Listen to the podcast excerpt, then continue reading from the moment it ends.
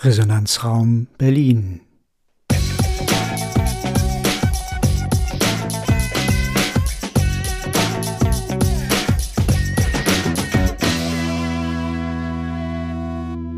Ein Podcast aus dem Gasthörerprogramm Bana der TU Berlin. Hallo, willkommen zum zweiten Teil unseres Gesprächs über den Weiterbau der A100. Anlass war für diese Gesprächsrunde, dass der Bundesverkehrsminister ein Ingenieurbüro in Berlin beauftragt hat, die Planung des 17. Bauabschnittes vorzunehmen. Zu diesem Gespräch begrüße ich heute in unserer Runde Ralf. Hallo. Marianne. Hallihallo. Und Doris. Hallo Barbara. Ja, wir hatten ja in der letzten Episode schon deutlich gemacht, wie umstritten diese 4,1 Kilometer Autobahn, die da mitten durch Berlin gehen soll, äh, ist zwischen Bund und Land.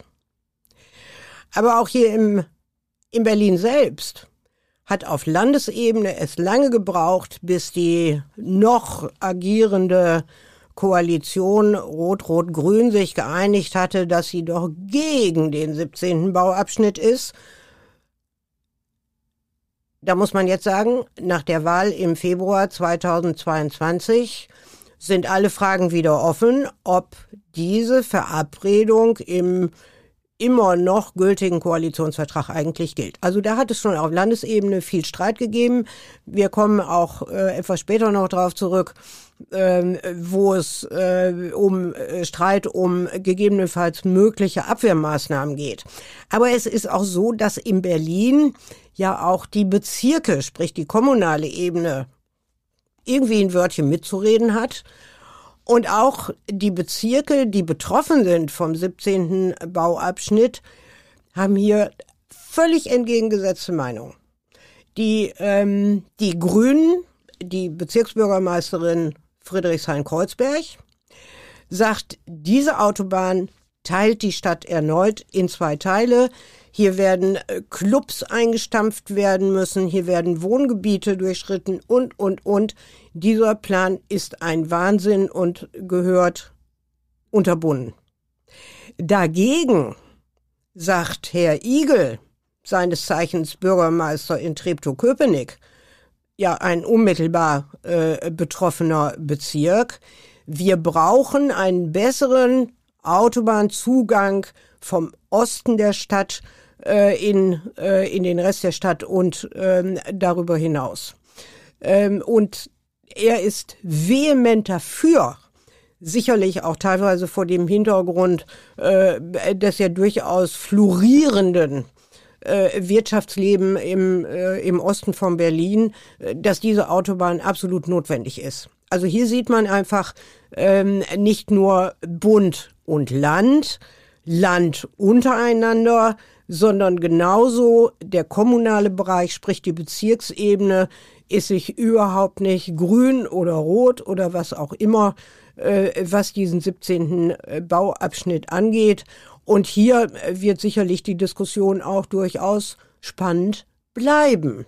Und es gibt ja auch durchaus unterschiedliche Positionen dazu, äh, was der Bau von neuen Autobahnabschnitten eigentlich bewirkt. Entlastung oder Belastung? Da hätte ich eine Antwort. Marianne, du hattest gesagt, äh, alle Fragen seien wieder offen. Zwei sind auf jeden Fall beantwortet. Die eine ist, weniger als die Hälfte der Einwohner Berlins haben ein Auto. Äh, deswegen, selbst wenn es Meinungen gibt von verschiedenen Bezirksbürgermeistern oder von Politikern, die große, also die Mehrheit in Berlin hat kein Auto und deswegen nehme ich mal an, dass dort ein gewisses Interesse steht, die ohnehin schon reichlich existierenden Straßennetze nicht noch weiter zu vergrößern. Die zweite Frage, die meines Erachtens äh, schon beantwortet ist, ist die, dass Autobahnen hässlich, gefräßig und teuer sind. Trotzdem können manche nicht genug davon kriegen. 218.000 Euro kostet ein Meter des 16. Bauabschnitts der A100 in Berlin und ist, das ist damit die teuerste Straße Deutschlands. Problematisch war der Straßenausbau schon immer. Bereits 1972 warnte der damalige Oberbürgermeister von München, Hans-Jochen Vogel, an den sollten wir uns noch erinnern, Das Auto mordet unsere Städte. Wer Straßen sät, wird Verkehr ernten. Heute wissen wir, es, er nimmt uns auch die Luft.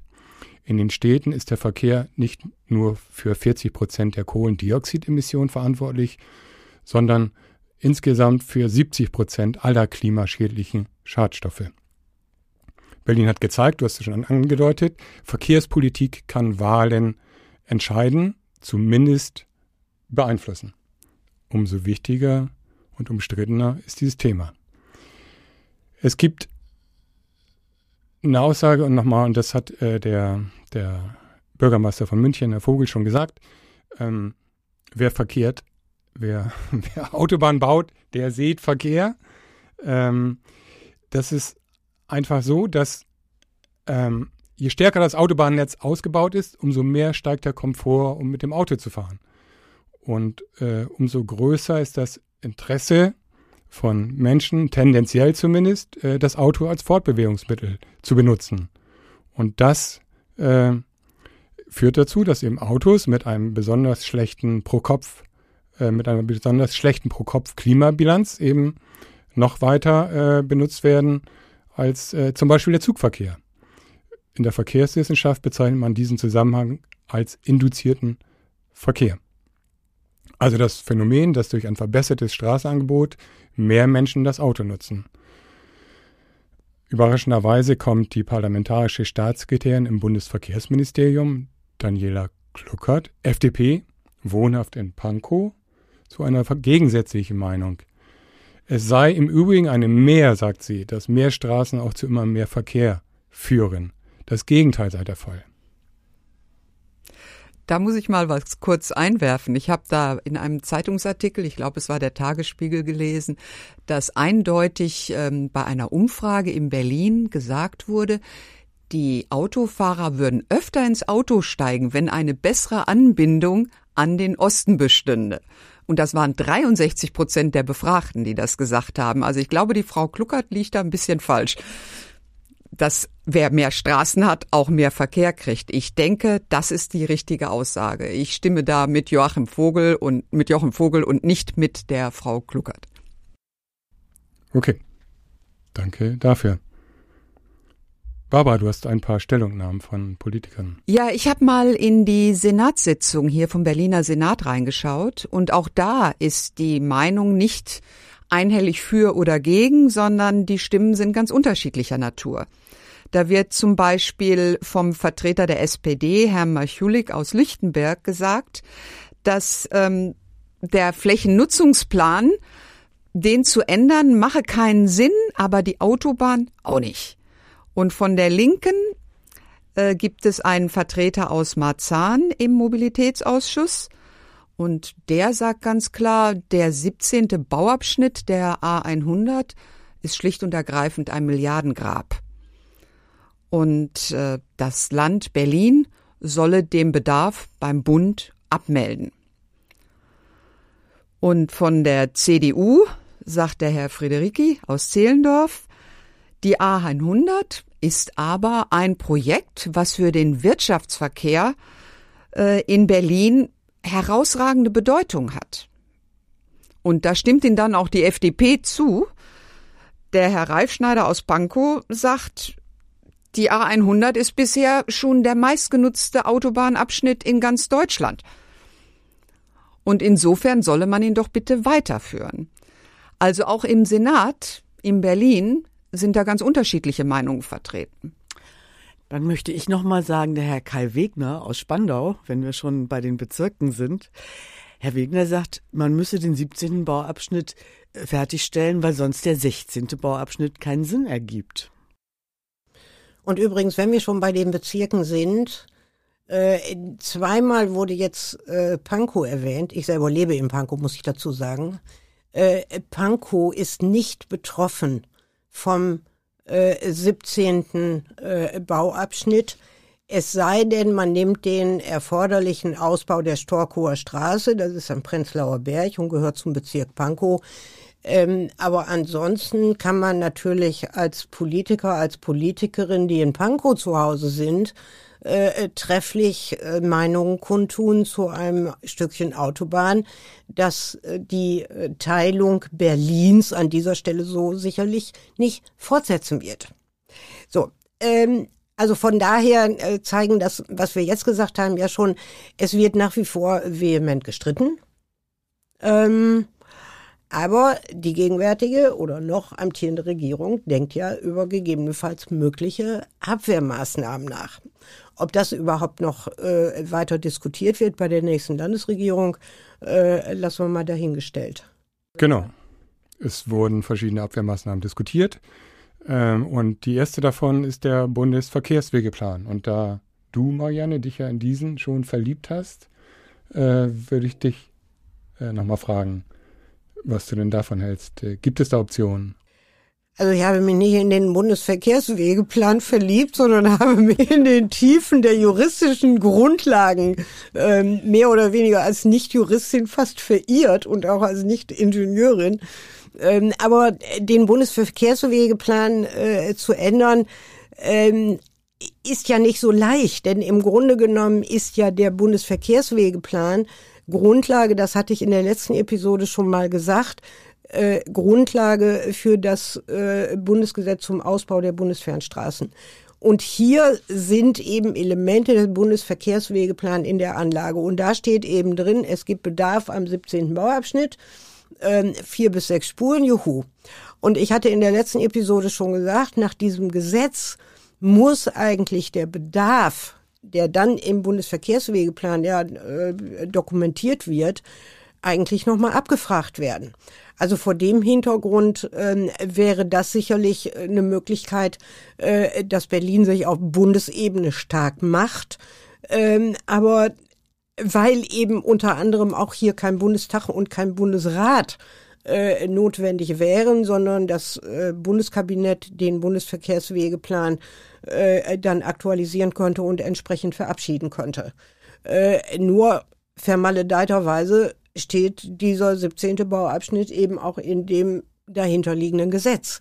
Also vor dem Hintergrund ist das juristisch ich weiß nicht, also etwas windig, ob das wirklich funktionieren kann über diesen Weg ähm, hier ähm, diese Ausbaupläne wieder loszuwerden für Berlin.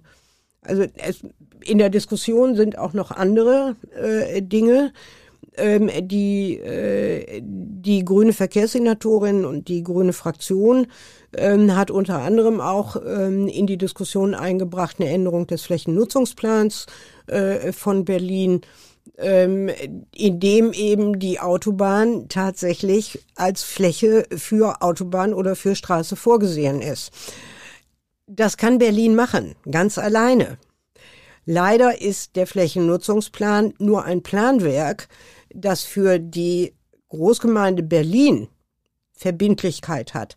Es ist aber kein Gesetz ähm, und von daher ist ähm, eine Frage, ob tatsächlich es irgendwie überhaupt eine Auswirkung ähm, auf Bundesplanungen hätte, äh, wenn Berlin in Windeseile den Flächennutzungsplan ändern würde, was in Berlin ja mit einem gewissen Fragezeichen versehen werden muss, weil äh, Planungen äh, in Berlin eben normalerweise sehr, sehr lange dauern. Ich glaube, in Windeseile wird schon deswegen nicht passieren können, weil dieses Verfahren sehr, sehr langwierig ist. Und dann könnte der Bundesverkehrsminister immer noch daherkommen und sagen, diese Bundesautobahn oder dieser Abschnitt ist aber von über Länder, länderübergreifender Bedeutung. Ja, und solche Fachgesetze, wie sie im Bundesausbaugesetz für Bundesautobahnen stehen, ähm, äh, gehen über äh, solche örtlichen Planungen einfach hinaus. Also denn Bundesrecht bricht normalerweise Landesrecht und Kommunalrecht. Mhm. Ja. So, aber ähm, die gegenwärtig äh, noch aktive Regierung ist ja nicht Ideen äh, um Ideen verlegen. Eine Idee war auch, ein Normkontrollverfahren äh, einzuleiten oder ist nach wie vor ein Normkontrollverfahren einzuleiten, um diese Grundgesetzänderung aus dem 17. Bauabschnitt, äh, aus dem äh, von 2017 äh, rückgängig zu machen und quasi die Kompetenz äh, für Bundesautobahnen zumindest zum Teil wieder zum Land zurückzuholen. Das halte ich persönlich für etwas kühn. Ähm, wegen vier Kilometer Autobahn das Grundgesetz ändern zu wollen. Ich glaube, da gibt es, das ist meine persönliche Meinung, bessere Gründe, um gegebenenfalls das Grundgesetz an irgendeiner Stelle zu ändern, als diese vier Kilometer Autobahn in Berlin. Ja, dann lassen wir das dabei, würde ich sagen, mit unserem Blick in die Gesetze, denn da gibt es, äh, darüber könnte man noch sehr, sehr lange reden. Du besonders, Marianne, habe ich den Eindruck.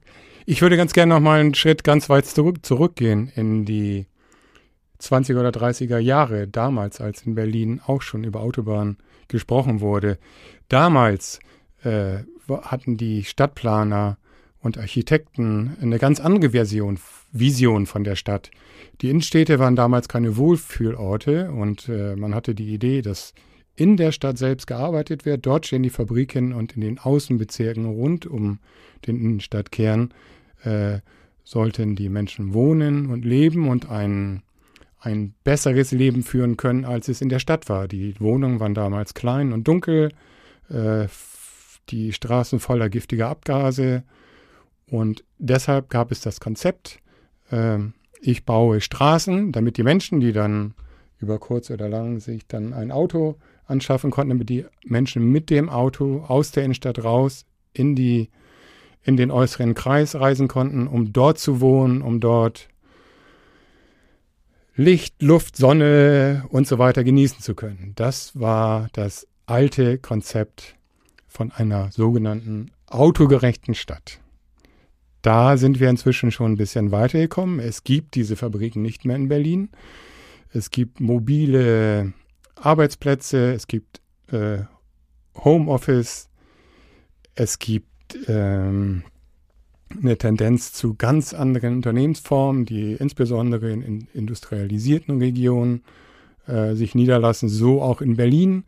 Es gibt ähm, nicht mehr die Notwendigkeit, und das war einmal so, äh, in, in Siedlungen wie zum Beispiel Gropiusstadt, Marzahn, Hellersdorf oder das Märkische Viertel zu ziehen. Äh, das sind äh, nämlich die Viertel, die aus dem Geist äh, der 20er, 30er Jahre heraus entstanden sind und die konnten mit den Stadtautobahnen wunderbar bedient werden. Heute möchte man in der Stadt leben, zum Beispiel auch in Friedrichshain, da wo jetzt über den 17. Bauabschnitt diskutiert wird. Es gibt andere Konzepte des Zusammenlebens, man lebt in der Stadt, äh, man bewegt sich äh, nicht unbedingt mit dem Auto, ganz im Gegenteil. Die Autobahn hat den Charme der Adenauer Jahre längst verloren, sofern er dann überhaupt bestanden hat. Stadtautobahnen symbolisi symbolisieren den alten, vergangenen Geist.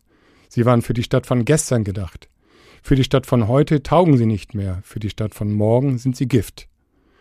Berlin muss sich aus dieser alten Welt befreien und neue Wege gehen. Autobahnen gehören da nicht mehr dazu. Die alten Wahrheiten gelten nicht mehr. Das ist ein Zitat von meinem Lieblingsmobilitätsforscher Andreas Knie.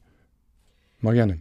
Vielleicht ein Einwand die Stadt, die du gezeichnet hast, ähm, mit äh, Mobile Office, mit äh, mit allem Möglichen, was äh, ja eine große Hoffnung war, was sich mit äh, Corona äh, ändern würde in der Stadt, mit dieser nicht mehr erforderlichen ähm, äh, Beweglichkeit äh, zwischen äh, Kernstadt und äh, Peripherie. Das ist ein wunderschönes Zukunftsbild. Das ist eine Vision. Äh, die sich auch Berlin tunlichst zu eigen machen sollte, wie andere große Städte im internationalen Vergleich das ja tun. Äh, es ist aber nicht Realität. Denn ähm, wir haben, Berlin ist weitgehend eine Dienstleistungsstadt. Und das heißt also, wir haben viele, viele Dienstleister, die leider nicht ihre Büros, ihre Dependancen mitten in der Stadt, insbesondere in Mitte, aufgegeben haben nach äh, nach Corona, sondern äh, auch die großen Dienstleister holen ihre Leute wieder zurück in die Büros. finde ich persönlich eine ganz üble Entwicklung, weil es ganz anders ginge. Aber das heißt, im Grunde genommen wird von den Unternehmen, von den Dienstleistern Verkehr provoziert äh, und nicht verantwortlich reduziert, wie man es vor dem Hintergrund von Klimakatastrophe äh, eigentlich tun sollte. Äh, von daher glaube ich, sind wir von dem, was du jetzt skizziert hast, noch einiges entfernt. Zu wünschen wäre aber, dass die Berliner Politik äh, sich hier dafür stark macht, dass man auf dem Wege tatsächlich weiterkommt. Äh, du hast ja internationale Städte genannt, die hier viel, viel weiter sind als wir hier in Berlin. Ähm, aber äh, noch ist es eben tatsächlich so, ähm, dass äh, wir eine Menge an Verkehr haben, gerade professionellen Verkehr, Lieferverkehr, und der muss irgendwo hin. Frage, wie geht das? Ich habe eine Antwort, Marianne. Du hast äh, gesagt, äh, dass das Dienstleistungsunternehmen ähm, halt in der, in der Mitte der Stadt sein. Aber die werden schon heute ganz anders erreicht. Ich hatte gesagt, 50 Prozent der Haushalte haben kein Auto. Die kommen auch heute schon in die Stadt. 25 Prozent der, des Rests haben Zugang zu öffentlichen Verkehrsmitteln. Da bleiben noch 25 Prozent, die außerhalb, sage ich mal, des S-Bahn-Rings wohnen, die durchaus Schwierigkeiten haben, dort äh, in die Stadt zu kommen. Aber der Großteil der Bewohner einer Stadt ist nicht mehr auf das Auto angewiesen. Also ich glaube, wir müssen wieder zurück zur äh, A100. Äh, denn unsere Diskussion macht ja auch deutlich, dass die, äh, dieser 17. Bauabschnitt auch ein Symbol ist ähm, für die handelnden äh, Parteien und Gruppen, äh, wenn es äh, um Verkehrspolitik äh, in Berlin und ich würde auch sagen, immer äh, mitgedacht in der Metropolregion Berlin-Brandenburg ähm, also Symbol äh, für sehr unterschiedliche äh, Verkehrskonzepte äh, der Zukunft. Äh, das ist ja auch an unserem äh, Disput überaus deutlich geworden, ähm, wobei das Arbeiten an Visionen für die Stadt von morgen mal hurtig vorangehen muss äh, vor dem Hintergrund, dass uns einfach äh, die, äh, die Klima, ich nenne es inzwischen Katastrophe, ähm, zu äh, entschiedenem Handeln zwingt. Die wurde ja schon 2019 festgestellt in Berlin. Deswegen hat ja Berlin ein eigenes äh, Klimaschutzgesetz als erstes Bundesland. Wobei wir ja schon gelernt haben, also dass im Berliner Klimaschutzgesetz nicht so wirklich viel drin steht zum Thema Verkehr aber äh, Ralf, du hast ja auch noch mal beim Bund dich umgeschaut, was äh, was daraus denn auch für Berlin abzuleiten ist. Wir haben bisher Abwehrmaßnahmen diskutiert, wir haben Ansichten von Politikern, von Bürgern diskutiert, die äh, eventuell dazu beitragen könnten, das, den 17. Bauabschnitt der A100 zu verhindern. Für mich erscheint, und das als Zusammenfassung hier, das Bundesklimaschutzgesetz, der erfolgreichste Ansatz, denn dort wurde vom Verfassungsgericht 2021 festgestellt, dass es doch an eindeutigen Vorgaben zur Erreichung der Klimaziele fehlen würde. Und genau diese Ziele brauchen wir. Und genau diese Ziele sind festgelegt worden. Und da gibt es auch für den Verkehrssektor, für den Autosektor ganz spezifische Vorgaben, die bisher vom Verkehrsministerium nicht erreicht wurden. Es gibt keine detaillierten Pläne zur Erreichung des Zieles für 2030 und daran mangelt es und das muss weiter diskutiert werden und das werden wir in einer folgenden Podcast-Sendung tun. Und damit würde ich hier schließen. Tschüss dann. Ja, tschüss. Tschüssi. Auf Wiederhören.